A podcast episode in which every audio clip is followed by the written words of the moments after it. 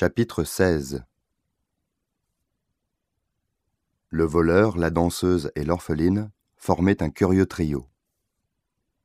Baldassario sortait rarement de sa bibliothèque, alors qu'Altagracia et Ley passaient leurs journées à arpenter le vaste domaine entourant la villa. L'Andalouse et la Chinoise s'étaient apprivoisées l'une l'autre, et une belle complicité commençait à naître entre elles.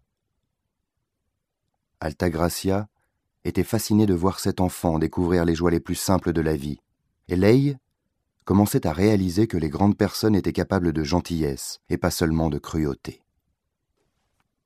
Baldassario s'évertuait pendant des heures à échafauder des stratégies pour mener à bien son contrat. Aucune d'entre elles ne le satisfaisait, et le spectre de l'échec recommençait à le hanter. Ruminant de sombres pensées sur la terrasse de la villa, en observant d'un œil distrait les deux nouvelles amies qui déambulaient entre les vignes, il fut ramené à la réalité par l'arrivée d'une communication, qui le plongea dans un abîme de perplexité.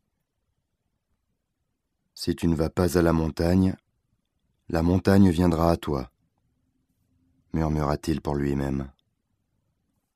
La firme pharmaceutique de Yuang requérait ses services pour expertiser des œuvres d'art de première catégorie l'expertise devait avoir lieu dans les locaux de la compagnie à Shanghai.